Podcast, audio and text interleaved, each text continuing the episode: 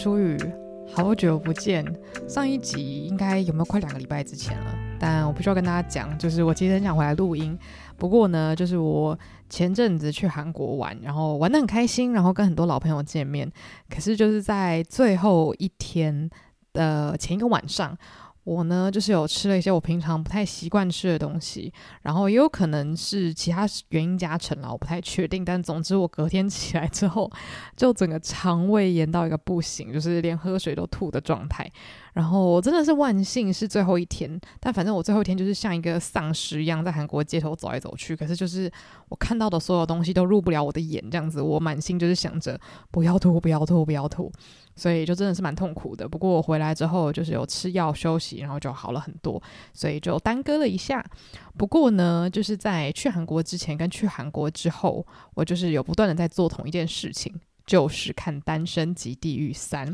那也是因为我在那个肠胃炎的期间，就想说啊，我真的是身心疲惫啊，那我应该要看一些什么东西来治愈我的内心。那我看的东西就是《单身即地狱》的呃大结局，就是第十集跟第十一集这样。然后，如果是这个节目的所谓的老听众的话，应该知道我当时看完《单身即地狱二》的时候，也就是去年，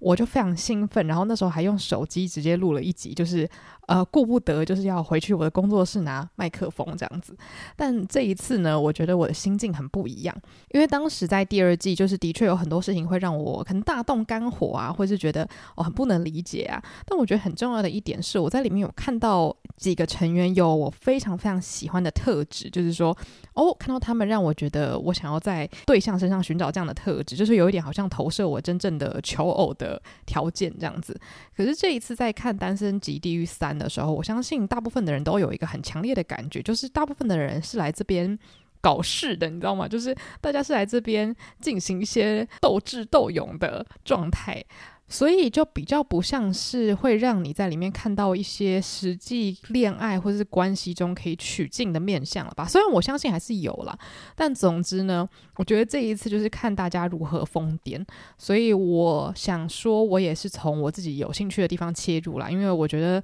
还蛮多节目都已经聊过，可能每个成员的分析啊，那我的分析可能也没有说到非常到位，所以干脆就从我里面觉得比较有有感觉的几个点切入好了。那我觉得整体看下来，虽然我也是在那边东嫌西嫌、东骂西骂，想说啊什么第二季比较好看，可是老实说，第三季还是让人看了非常热血沸腾。然后你还是会一直想说结局到底是什么？到底谁会选谁？就是他那个悬疑感还是拉得非常好，所以我还是很开心的一直看到了最后一集。不过当然还是会有一些疲乏的地方啊。那我觉得疲乏其实也有很多个面向，但是因为它毕竟是一个恋爱实境秀，所以我知道它有其限制。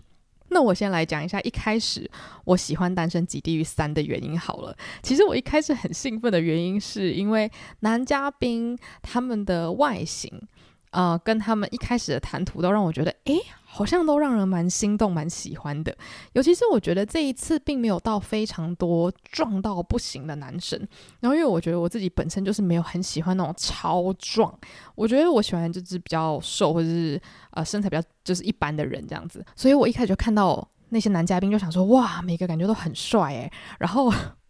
我对于职业就是还蛮有执念的，所以我一知道就是正席是咖啡厅老板的时候，我就整个心动到不行，因为我就觉得哇，这个职业真的好加分哦，就感觉他很善于管理，然后又会做甜点，又会泡咖啡，天啊，这是什么才华洋溢的男人？然后他说话又有乡音，然后又非常的温柔，而且很开朗，就让人觉得非常非常喜欢。那我觉得正席是我从头到尾最最最最喜欢的成员，就是无论是当朋友或是伴侣，我觉得都是一个非常好的人选，因为他是一个非常拿得起放得下的人，然后他也不会假装自己很大方，他就是一个很潇洒，然后非常放得开的人，这样。所以他有好笑的一面，然后他也有很就是，例如说不是那么厉害的一面，可是他都全心的接受。我觉得是他那份自在，让大家都很喜欢他，就是成员们跟观众都很喜欢他这样子。所以一开始我是因为这样子很兴奋，然后再来就是啊。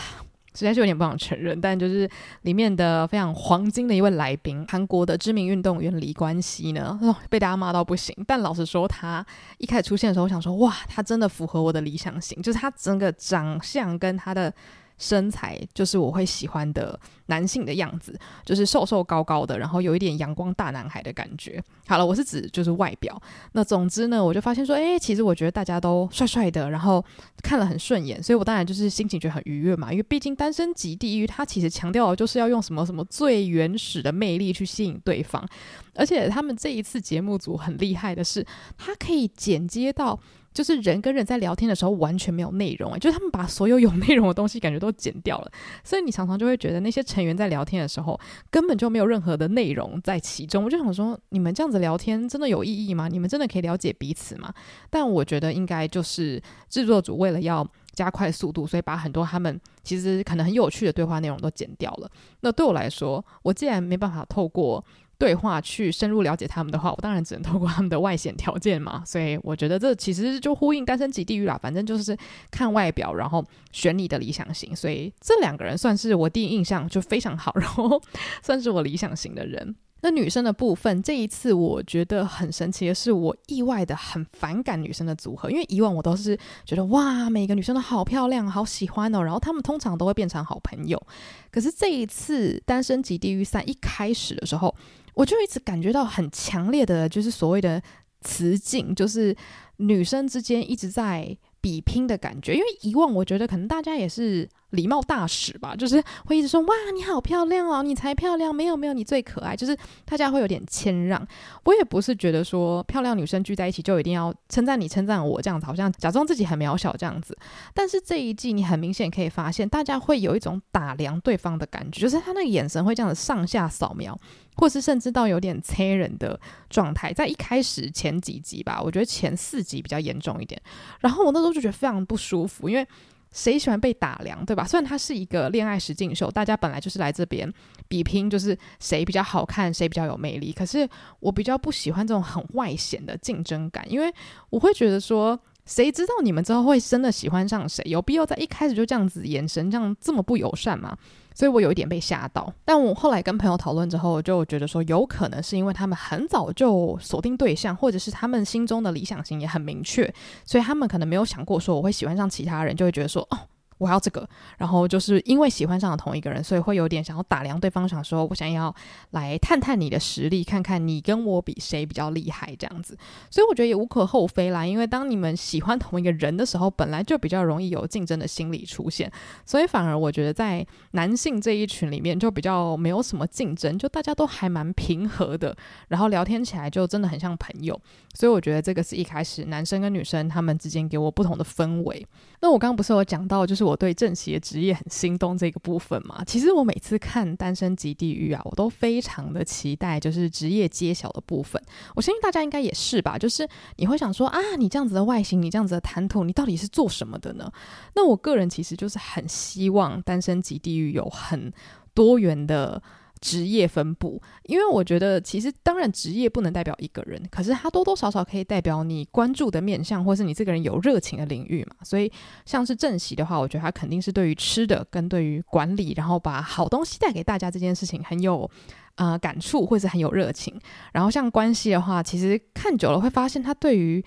呃，就是胜利，或者是确保自己一定是 number one 这件事情蛮有执念的。虽然我觉得他的人生观我不是很苟同，可是我觉得他对于他职业的算是看重，我是蛮喜欢的。那我前面有说到，我对于职业这部分有点微词，就是因为其实基本上女嘉宾绝大多数好像都是模特儿或者是 KOL。那我也不是说我不喜欢模特儿或是 KOL。我纯粹就只是觉得他的职业分布太单一了，因为我觉得当职业分布很单一的时候，大家就是会有一点类似，就是大家都是同一个类型，或是过着同样生活的人，那在交流上面可能就比较不能够看到很大的火花冲击，又或者是他们的个性其实很特别，但是全部都被制作单位剪掉了，我也是不知道到底是哪一个原因。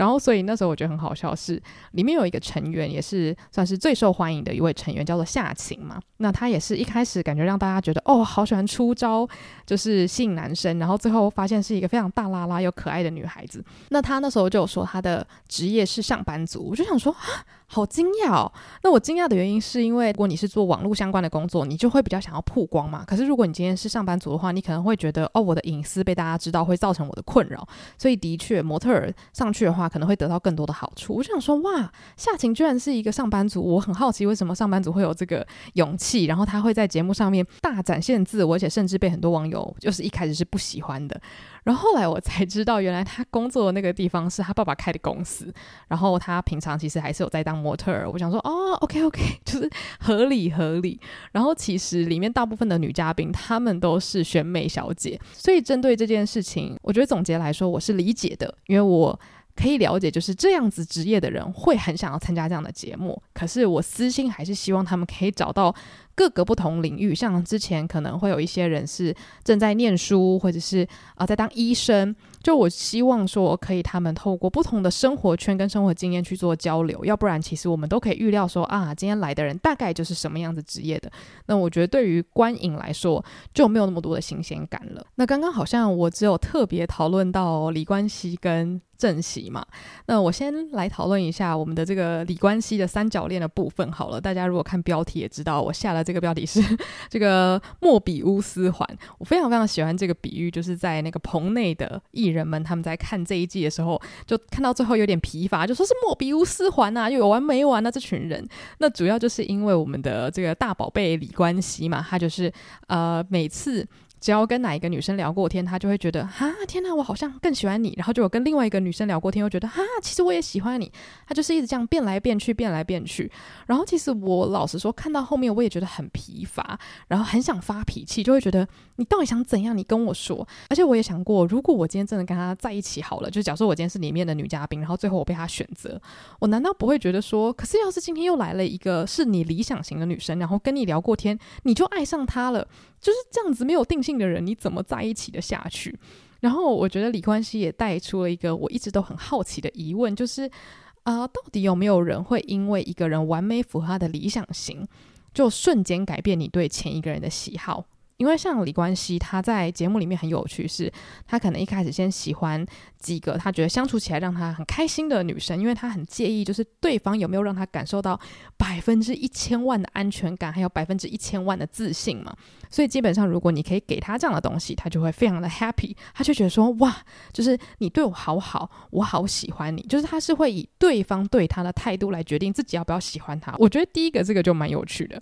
可是再来就是他遇到一个新加入的来宾的时候，这个女生她非常的漂亮可爱，而且就是非常的会去撩男生。然后他就一直说这个女生很符合他的理想型，因为他喜欢可爱然后眼睛大的女生。然后刚好这个新来的来宾敏智，他就很符合这样的形象，所以他就在那边纠结到不行。然后我当时很想揍他的原因，我觉得其实根本上是。我没有办法理解他，但是不代表他是错的。我要先讲，因为我个人觉得，当然我也有我的理想型啊，就像是李冠希，他的长相是我的理想型嘛。可是正熙他的人生态度跟他的个性是我非常喜欢的，所以我会因为觉得一个人的内在很棒而进而喜欢上他。那假如说今天有一个人他的外表符合我的理想，我并不会因为这样觉得说天哪，我要立刻抛下我原本喜欢的人，因为我觉得喜欢上一个人的内心是一个。很强烈的感受对我来说，可是我就觉得李冠希他可能对于这个视觉上的冲击是非常执着的，所以如果今天有一个人在视觉上很符合他的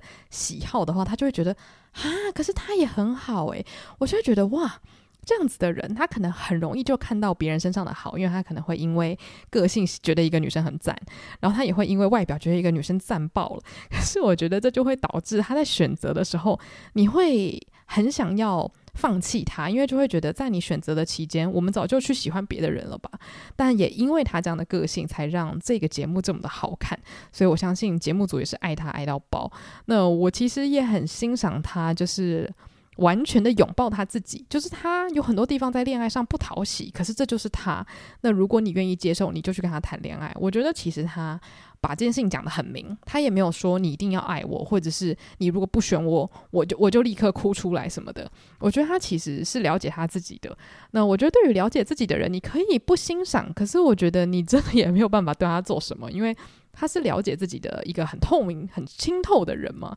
对，所以我觉得一开始李冠希之乱的确把我搞得晕头转向，但是我觉得这个莫比乌斯环到后面，我就只是看清楚了，就是他的整个人的性格跟我不太一样。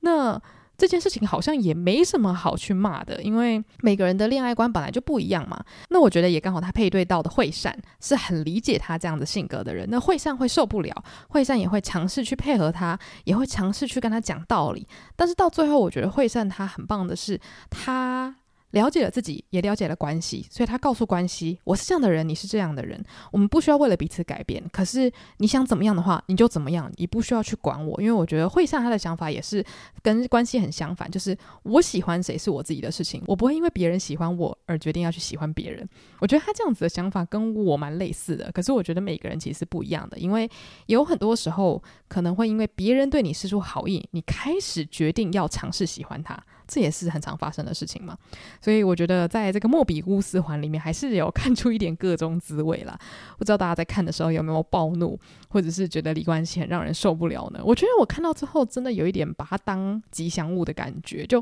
比较不会生气了，反而会觉得说他让大家一直抓头的那个化学效果蛮有趣的。那下一个也来聊聊，就是这个李冠希之乱里面的一位，算是。呃，可怜又有一点小欠揍的成员，也就是敏智，因为敏智他是一个新加入的来宾嘛。那其实我后来仔细想想，我觉得敏智是一个非常棒的新嘉宾，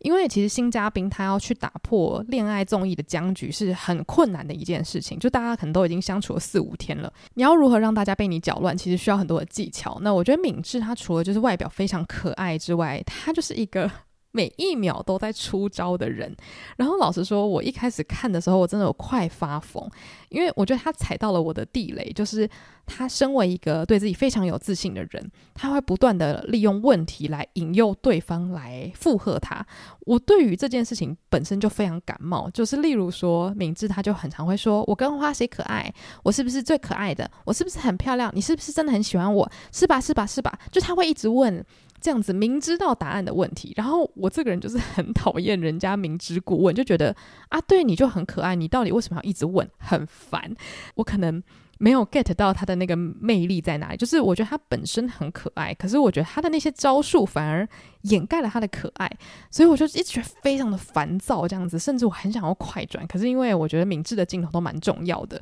然后甚至是后面他被很多网友攻击的部分。我觉得也是让我吓了一跳，因为他被网友攻击的地方就是在于，呃，当他跟关系分别跟不同人配对要去天堂岛就是约会的时候，呃，敏智就在这个直升机上面就是拉了关系，然后关系就有点不想跟他讲话，然后他就立刻开始大哭。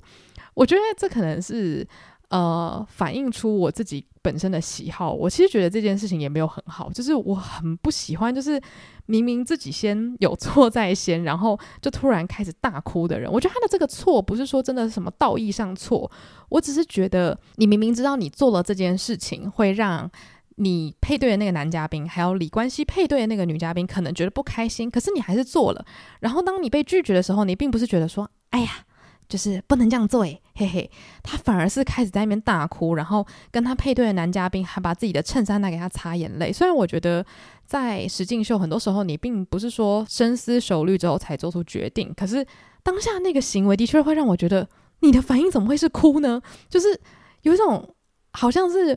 你今天没交作业，然后老师说你怎么可以没交作业，然后结果你开始大哭，老师讲说，嗯，诶，奇怪，现在做错事做错事的人是我吗？就是 你为什么要这样子？我我就会觉得他的那个行为让我不太能够理解。可是其实老实讲。回去想一想，关系的那个行为也是真的很不给人面子。然后我觉得，在人就是自尊心感觉被践踏的时候，是真的会觉得很难过。所以其实我也理解他为什么会哭泣啊。只是我觉得以我个性来说，我会有一种啊，当下我真的很不想管这件事情，就觉得说不要再添乱了好吗？这样子对，所以我觉得明智他唤起了很多我比较激烈的情绪。但我觉得我只是个性上不太能够接受他的行为，但是不代表他的行为是错的。就是啊，恋爱嘛，怎么会有规则？对吧？但我就觉得说，诶，敏智跟我真的是在行为上非常不一样的两个人。可是他身为一个恋综嘉宾，我觉得要给他一百分，因为他这带来很多的水花啊。我觉得恋综就还是需要一点水花，毕竟它还是一个娱乐性很高的节目嘛。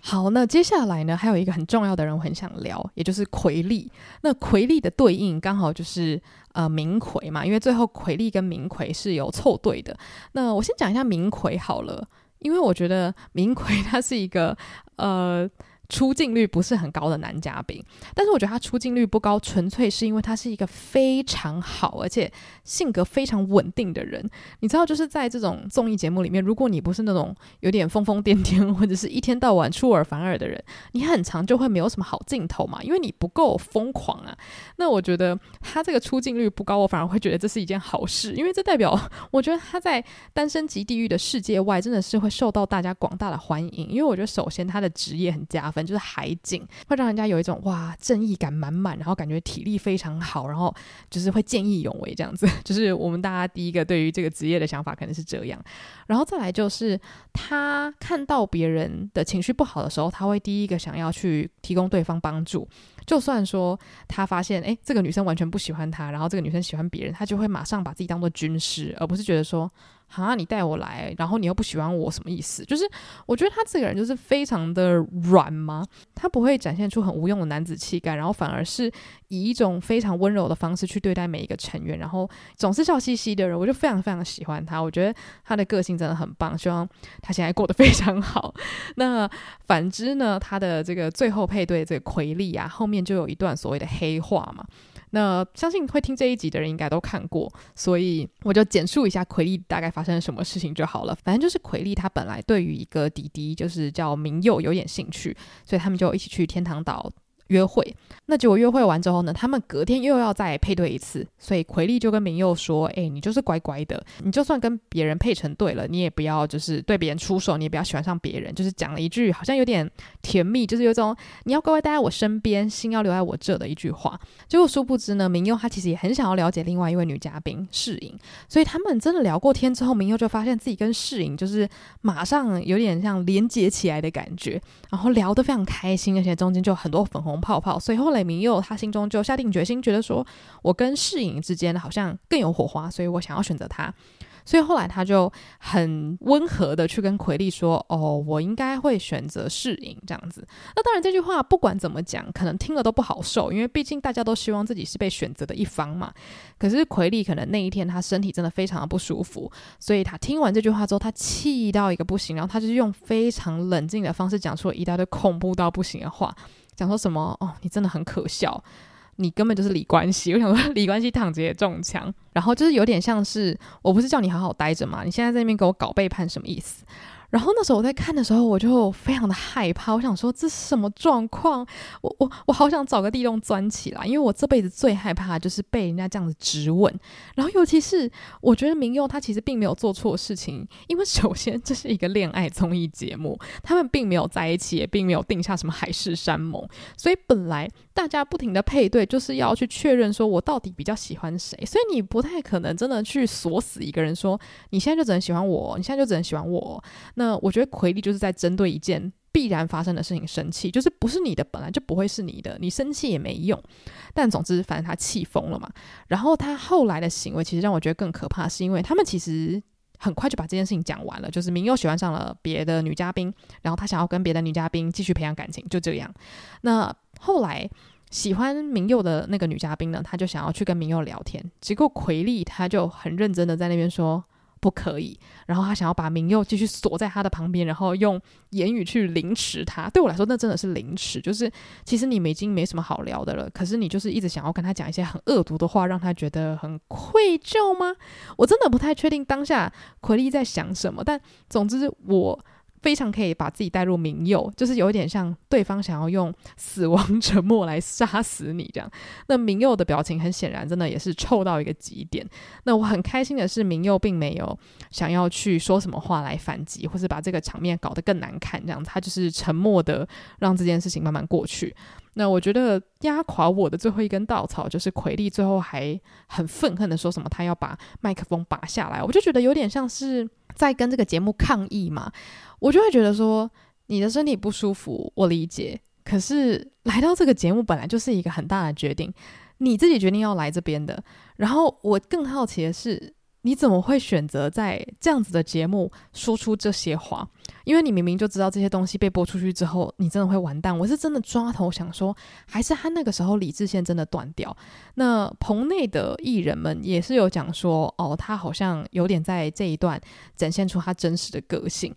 我是很不想这样子相信啦，因为我觉得那一段的对话真的把我吓坏了。我就觉得世界上怎么会有人这样子去跟别人说话呢？就是怎么会这么的不善待别人呢？不过我觉得还是要再三强调，这是一个节目，它有经过剪辑，然后它是一个娱乐性强大的节目，所以我们不可以把它当真。对，但总之我觉得这个是我近期看《单身即地狱》觉得恐惧值最高的一个段落，这样子。那我觉得其实前面我讲到的惠善，也就是最后跟关系配对的这个嘉宾啊，他的。行为真的就可以拿来去给奎利当做一个教材，因为我当下其实有被奎利的行为气到不行，然后我回家反省了我自己之后，我就觉得其实我不应该对奎利那么生气，因为奎利他也是被蒙在鼓里的人嘛，他并不知道明佑心里经历了什么样子的变化，所以他看到的表象就是原本说会喜欢我的人，隔天马上说喜欢别人，所以我生气。其实我觉得这一个因果关系是合理的，只是我觉得我个人不能接受的是奎利表达愤怒的方式。那我想要跟他 建议的就是，他其实可以参考惠善的人生观，因为惠善他一样也是被李冠希搞得这样子，就天翻地覆啊！天，李冠希一下说自己喜欢 A，一下又说喜欢 B，然后一下又说其实我喜欢的是你，你会让我一直在意。可是我在在意你的同时，我又一直想到 A，然后还有 B，所以他就是一个这样子反反复复的人嘛。可是惠善他一直很沉稳，他一直知道说，对你是这个样子，可是。我能做的已经做了，如果你不喜欢我，那也没有关系，因为这个世界很大，生活也很大。那的确也是这样子啊，他们都是一群条件那么好的人，他们出去之后一定有很多人追求，所以其实老实讲，真的不需要在这个上面花那么多愤怒的心思。如果那个人他真心喜欢你，你们死活都能配成对，好吗？对，所以我就觉得说，其实奎利如果把心放宽一些些，最后他完全没有配到对，其实跟大家的关系一样，可以变得非常好，而且他在节目上面。我觉得也可以获得很多观众的认同啊，因为我觉得他前面跟明佑的相处是很不错的，就是他喜欢这个人，然后对他出招，我就觉得说，嗯，很棒啊，就是喜欢一个人，然后勇往直前，不被他喜欢，那有什么关系？你那么漂亮，你出了这个节目，就是你还不缺几百个人追求你嘛，对吧？但我觉得还是回归到一句，就是人可能在愤怒或是很脆弱的情况下，就是比较不能够控制自己。展现情绪的方式吧，所以我觉得他被网友攻击，其实也是蛮可怜的。因为事实上，他们现在大家感情都很好，然后他现在可能还要去回顾当时那个画面，我相信一定是很痛苦的，因为。绝大多数的我们都不需要在事情发生了之后，然后被无限的重播、无限的剪辑，然后我们还要去重看自己的行为，然后说：“天哪，我那时候看起来啊，讲话真没礼貌。”这样，所以我觉得上实境秀真的也是需要一些些勇气，还有很强大的心理上的能量，才可以 hold 得住这整件事情。这样子。那最后我想要讲的呢，其实是一个很混杂的议题。首先，我想要讲的就是这一季好多假消息，我觉得非常的爆笑。首先就是古兵，他一直透露，就是说惠善喜欢园艺这件事情，然后后来也被就是棚内的主持人说很像是在散播假消息嘛，然后大家也觉得很好笑，就觉得说惠善从头到尾都没有说自己喜欢园艺，然后甚至是旁边的人或者是我们观众都看不出来他喜欢园艺，然后惠善自己本人也说他跟园艺相处就是很开心，可是没有任何的火花，可是呢在。古兵看来不知道为什么，他就觉得说这两个人看对眼，然后他还不断的把这件事情散播给其他人，然后搞得就是关系心中就是很不安，然后所以才做出了更多荒腔走板的行为嘛。那当然，首先我觉得古兵他一定不是故意的啦，我觉得很少人会故意散播假消息吧，因为他他散播这个假消息对他没好处啊。但我那时候就觉得说，天呐，你不要再来添乱了。可是他这件事情也让我想到，就是我朋友之前跟我说过的一个他的理论啦，就是说很长我们会听到，就是有些女生她可能在一个男生旁边很自在，然后就是把他当朋友对待，结果最后那个男生的结论是你一定超喜欢我，因为你对待我的方式哦，就是你每次都笑得超开心，然后跟我分享好多事情，但殊不知对方是把他当做就是自己一般的好友去对待，因为很多时候当你遇到。喜欢的人的时候，你的反应可能不是自由自在的做自己，而是会比较患得患失，或是想太多，或是很容易害羞。那其实惠善也是一模一样的状态，因为他自己后来有说，他在关系身边的时候，有的时候会害羞。不太敢就是很全面的表现他自己，或是说出他自己的需求。可是他在园艺旁边的时候，他就会把自己想讲的都讲出来，然后大口吃饭啊，然后笑啊什么的。所以我觉得可能在古斌眼中，这样子的反差，就是他会错误的解读吧。他就会觉得哇，你在园艺身边哦，你很敢看着他说话，然后呢，你很敢向着他做任何事情，你一定是爱死他。可是殊不知呢，惠善可能是在面对喜欢的人的时候，不太敢一直看着他的眼睛，因为会害羞嘛，或者是不敢一直向着他，因为怕大家发现他的心意这样子。所以我觉得这部分是有点爆笑啦，然后也让我想到那个理论，不知道大家同不同意这个理论？我觉得其实有某种程度的真实性诶，因为我觉得。啊，在很多男性的友谊社群里面，可能比较不会就是开诚布公的分享太多内心的话。当然不是每一个，可是我觉得有一些我所观察到的是这样子。所以当有一些女生很开诚布公的分享自己内心的心情给她的男生朋友知道的时候，会不小心被解读成说啊，你是不是喜欢我，你才分享这件事情？可是殊不知，在很多的女性社群里面。我们是真的什么东西都大分享，不是因为喜欢你，而是因为就是在你身边自在嘛，所以就会把你当朋友一样对待。所以不知道大家有什么想法，我还蛮好奇的。那另外一件让人很受不了又觉得啼笑皆非的事情呢，就是来宾文印他在节目中做的几件事。这个文印呢，他在节目的一开始就已经跟正熙配对了嘛，那。之后他也没有再跟其他的男嘉宾有任何的暧昧，所以基本上他就是从一而终的，一直跟这个人就是胡搞瞎搞，中间闹出了一大堆我完全不想要提的事情，因为真的让我太愤怒了。但总之呢，其实文印他一开始做的第一件事情就让我很不喜欢，就是他跟正熙去了天堂岛，就是在几乎还不认识的情情况下。然后他们一起去泳池，结果去泳池的时候，他就呃穿着很漂亮的泳衣，然后跳到他的背上，然后两个人就度过了很暧昧的一个晚上。然后就有隔天回到地狱岛之后，文英居然跟其他的女嘉宾一直不断的强调说，我们的相处就跟兄妹一样，就跟兄妹一样，而且他讲了超级无敌霹雳多次。然后我那时候就想说。你到底去哪里认识这样的兄妹？你说如果一个哥哥七岁，然后妹妹三岁，那就算了。到底有哪个妹妹会穿着泳衣跳到哥哥身上？我这这辈子我真的没认识过，也许他认识吧，那可能就是我的问题。但是我就是非常不喜欢他，呃，说这件事情的方式，因为我总觉得他说这句话其实目的很简单，他就只是想跟大家说我们没有那么暧昧。可是我觉得他是一个 很容易找错形容词的人吗？就是。你可以说哦，我们的相处蛮正常的啊，我觉得火花还好啦之类的。可是他就一直要强调兄妹、兄妹、兄妹，所以就会觉得我的眼睛跟我听到的东西完全不一样，我就会有一种。你不要再搬弄是非了，好不好？因为当下你跟他相处，很显然你也很享受那个暧昧的氛围。可是你为什么要一直违心之论？那事后我们知道，文印他之所以那么说，是因为他也想要认识其他男生。可是我觉得他把这件事情搞得越糟的原因是，他想要认识其他男生是一个很正常的心态。可是他居然拿这件事情去骂正熙，说你为什么要感觉对我一心一意啊？你这样子很讨厌呢。我也想认识其他男生。就他骂完之后呢，他又觉得啊，正熙去认识其他人让他很不安。所以他又情绪勒索的希望正熙留在他身边，那就因为他这样子搞，正熙后来其实对他就真的很冷下来了。因为我觉得任何就是有点逻辑的人都会觉得你这个人其实就是在操控别人的情绪嘛，你就是鱼与熊掌都想兼得啊，你就想要自己到处玩，可是又不准别人玩，哪有这种事情？就是你自己想要去认识别人，那你就必须要接受对方也有可能去认识更多的人，那最后可能不会选择你啊，这本来就是人跟人相处的道理，要互相嘛。我觉得文印是一个很。不懂得互相的人，尤其是他说正熙很讨厌这件事情，我觉得他的用词让人很受伤。我会觉得正熙从一开始就对你这么的友善，如果你不想接受他的心意，你有一百种方式可以告诉他。而且正熙又是一个这么成熟、个性这么好的人，他不值得这样被对待。哦，我真的气到不行。好，所以这个兄妹情已经让我气噗噗。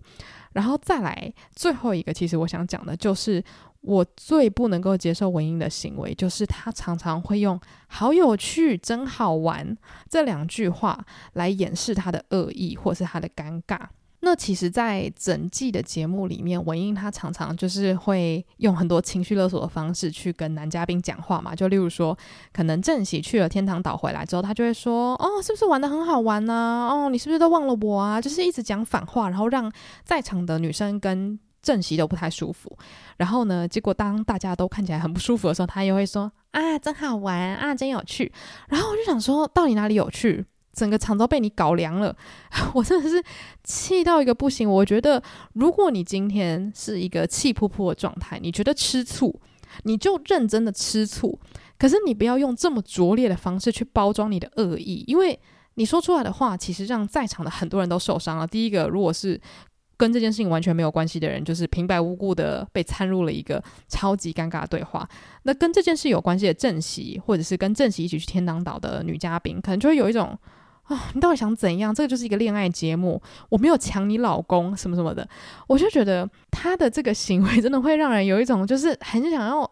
拍桌大吼，就觉得说可不可以成熟一点点？如果你真的嫉妒，你就嫉妒，用很拙劣的方式去包装恶意这件事情，好像比纯粹的恶意让人更生气。因为你今天想要去情绪勒索别人，然后你不懂得去包装的时候，其实我觉得大家有可能会把这件事情朝一个比较正面的方向去理解，就是哦，你可能真的嫉妒到不行了，所以你才会说出这样子的话。那人在气头上，或是人在很就是震怒的时候，本来就会说出不是自己内心真正想表达的感觉嘛。那你可能会讲反话，如果对方愿意去接受的话，他可能就会觉得说啊，你这样子吃醋好可爱哦，就是以后我不会再这样做了。可是我觉得文印他这样子的包装，反而会让大家觉得你真的是不怀好意的再去说这些话。然后我觉得我对于这样子的事情是非常的不能够接受。所以一直到后面，虽然文英他其实有意识到自己错误在哪里，然后他也有改变自己说话的方式，可是我觉得我可能已经有一点就是受到伤害。我身为一个观众，我受到伤害了，